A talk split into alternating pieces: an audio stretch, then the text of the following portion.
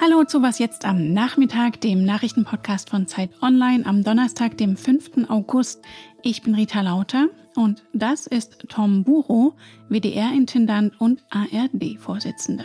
Ich kann Ihnen wirklich versprechen, unabhängig davon werden wir weiter konstruktiv die Reformdebatte um den Auftrag des öffentlich-rechtlichen Rundfunks begleiten und das mitgestalten. Wir bleiben auf Reformkurs. Wir reden heute nochmal über das Rundfunkurteil des Bundesverfassungsgerichts und die Frage, wie sinnvoll Drittimpfungen eigentlich sind. Der Redaktionsschluss ist 16 Uhr. Lassen sich die Folgen einer vierten Corona-Welle im Herbst noch abmildern? Die Diskussion über eine indirekte Impfpflicht wird in Deutschland leidenschaftlich geführt.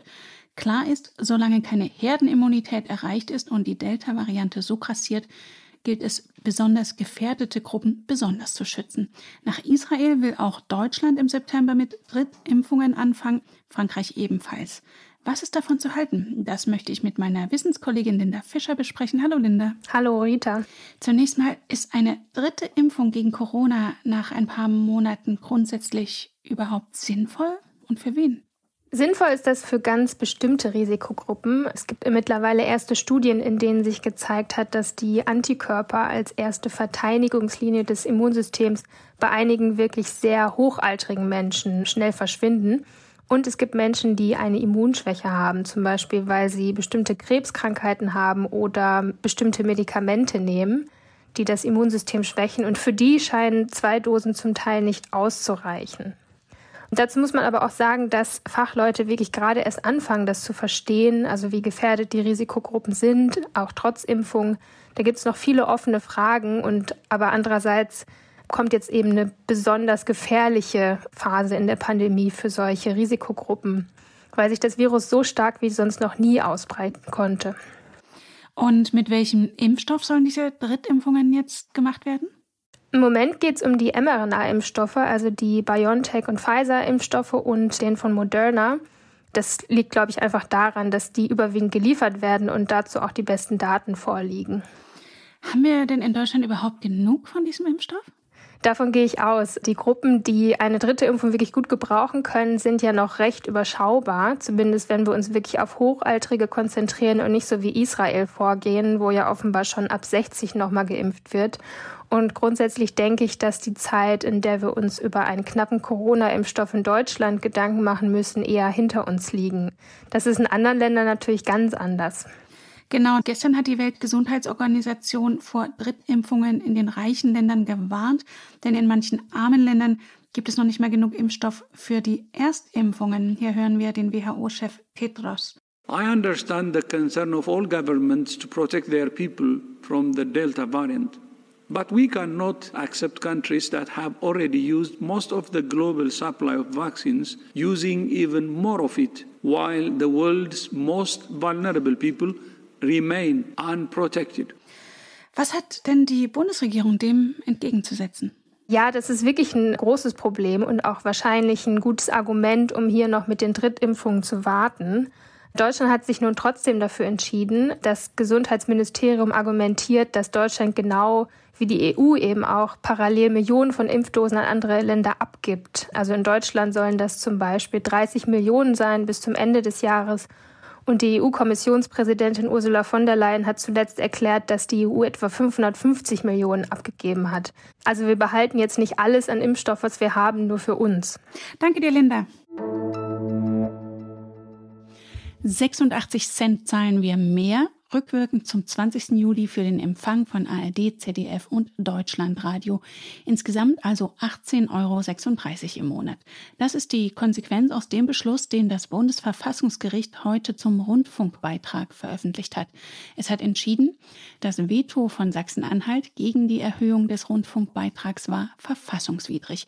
Sie haben es vielleicht ja heute Morgen schon gehört, der Landtag hatte der geplanten Beitragserhöhung Ende letzten Jahres nicht zugestimmt. Darauf Daraufhin zogen die öffentlich-rechtlichen Sender vors Verfassungsgericht und haben nun Recht bekommen. Mit dieser Nichtzulassung habe Sachsen-Anhalt die Rundfunkfreiheit der öffentlich-rechtlichen Sender verletzt. Sachsen-Anhalts Ministerpräsident Rainer Haseloff sagte dazu heute, Wir respektieren diesen Beschluss. Er mahnte aber auch, dass das, was die Anstalten machen, die Akzeptanz der Bürgerinnen und Bürger finden muss. Allein die Diskussion über die Erhöhungen habe schon Ergebnisse erbracht. Das betrifft sowohl das Thema Anteile Ost-West, nicht nur von Sendezeiten, von Berichtszeiten, auch von den Überlegungen her, wo sind die Gemeinschaftseinrichtungen zu platzieren und äh, wie sind die Ressourcen entsprechend zu verteilen. 31 Jahre nach der Wiedervereinigung ist an dieser Stelle vieles noch in einer deutlichen Unwucht. Das wissen die Menschen vor allen Dingen auch in den neuen Bundesländern und auch in Sachsen-Anhalt. Da ist ein Prozess in Gang gekommen, der wäre ohne diese bisherigen Diskussionen nicht so vollzogen worden, da bin ich mir ziemlich sicher. Haseloff bedauerte außerdem, dass das Bundesverfassungsgericht ein Dilemma ungelöst gelassen habe, nämlich was passiert, wenn frei gewählte Abgeordnete in den Landtagen den geplanten Gebührenerhöhungen, die die unabhängige Kommission KEF ermittelt, nicht zustimmen wollen. Das ist ein Demokratieproblem, was eben nicht aufgelöst ist. Und was, das sage ich voraus, egal ob im nächsten Jahr, in fünf Jahren oder in zehn Jahren, immer wieder zur gleichen Situation wie im Dezember in Sachsen-Anhalt geschehen, führen kann, nämlich, dass ein Parlament mit frei gewählten Abgeordneten eine andere Entscheidung fällt, als sie vorgelegt bekam von einer finanzbedarfsermittelnden Behörde wie der KEF. Jährlich kommen übrigens etwa 8 Milliarden Euro aus dem Rundfunkbeitrag zusammen muss auf Platz 1 der Landesliste der Grünen bei einer Wahl immer eine Frau stehen? Diese Frage hatte im Saarland zu schweren Verwerfungen geführt. Auch Parteichefin und Kanzlerkandidatin Baerbock schaltete sich von Berlin aus ein. Zwei Anläufe zur Listenaufstellung gab es, doch nach Überzeugung des Landeswahlausschusses im Saarland gab es eben dabei auch erhebliche Fehler. Er schloss die Saargrünen deshalb von der Bundestagswahl aus. Dagegen legten die Grünen Beschwerde ein, erfolglos. Der Bundeswahlausschuss hat die Entscheidung heute bestätigt. Den Grünen entgehen damit voraussichtlich mehrere Zehntausend Stimmen, die im Bundestag mitgezählt hätten.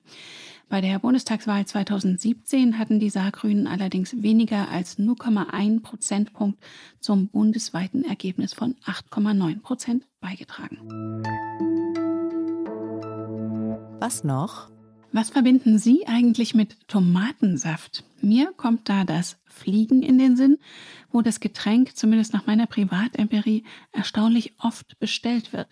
Es heißt, über den Wolken schmecke Tomatensaft viel besser als auf der Erde. Wie das wohl erst mit Cocktails ist? Dieser Frage darf sich künftig ein Profi widmen, im Auftrag von Elon Musk. Sein SpaceX-Unternehmen sucht einen sogenannten Spaceport Mixologist, der den Beschäftigten, die in Texas an Musks Raketen tüfteln, Weltraum-Mixgetränke kredenzen soll. Das Tech-Magazin The Verge überlegt schon mal Namen für diese Drinks, etwa Test Pilot. Auf anderen Seiten finden sich Vorschläge wie Alien Shooters oder Moonwalker. Und das war's auch schon mit dem News Update heute Nachmittag. Sie wissen ja, Sie erreichen uns unter wasjetzt.zeit.de. Am Mikrofon für Sie war Rita Lauter. Danke fürs Zuhören und wenn Sie mögen, bis morgen.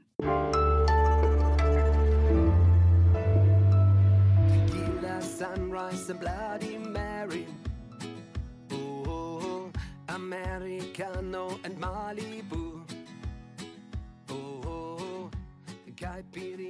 Long Island iced tea.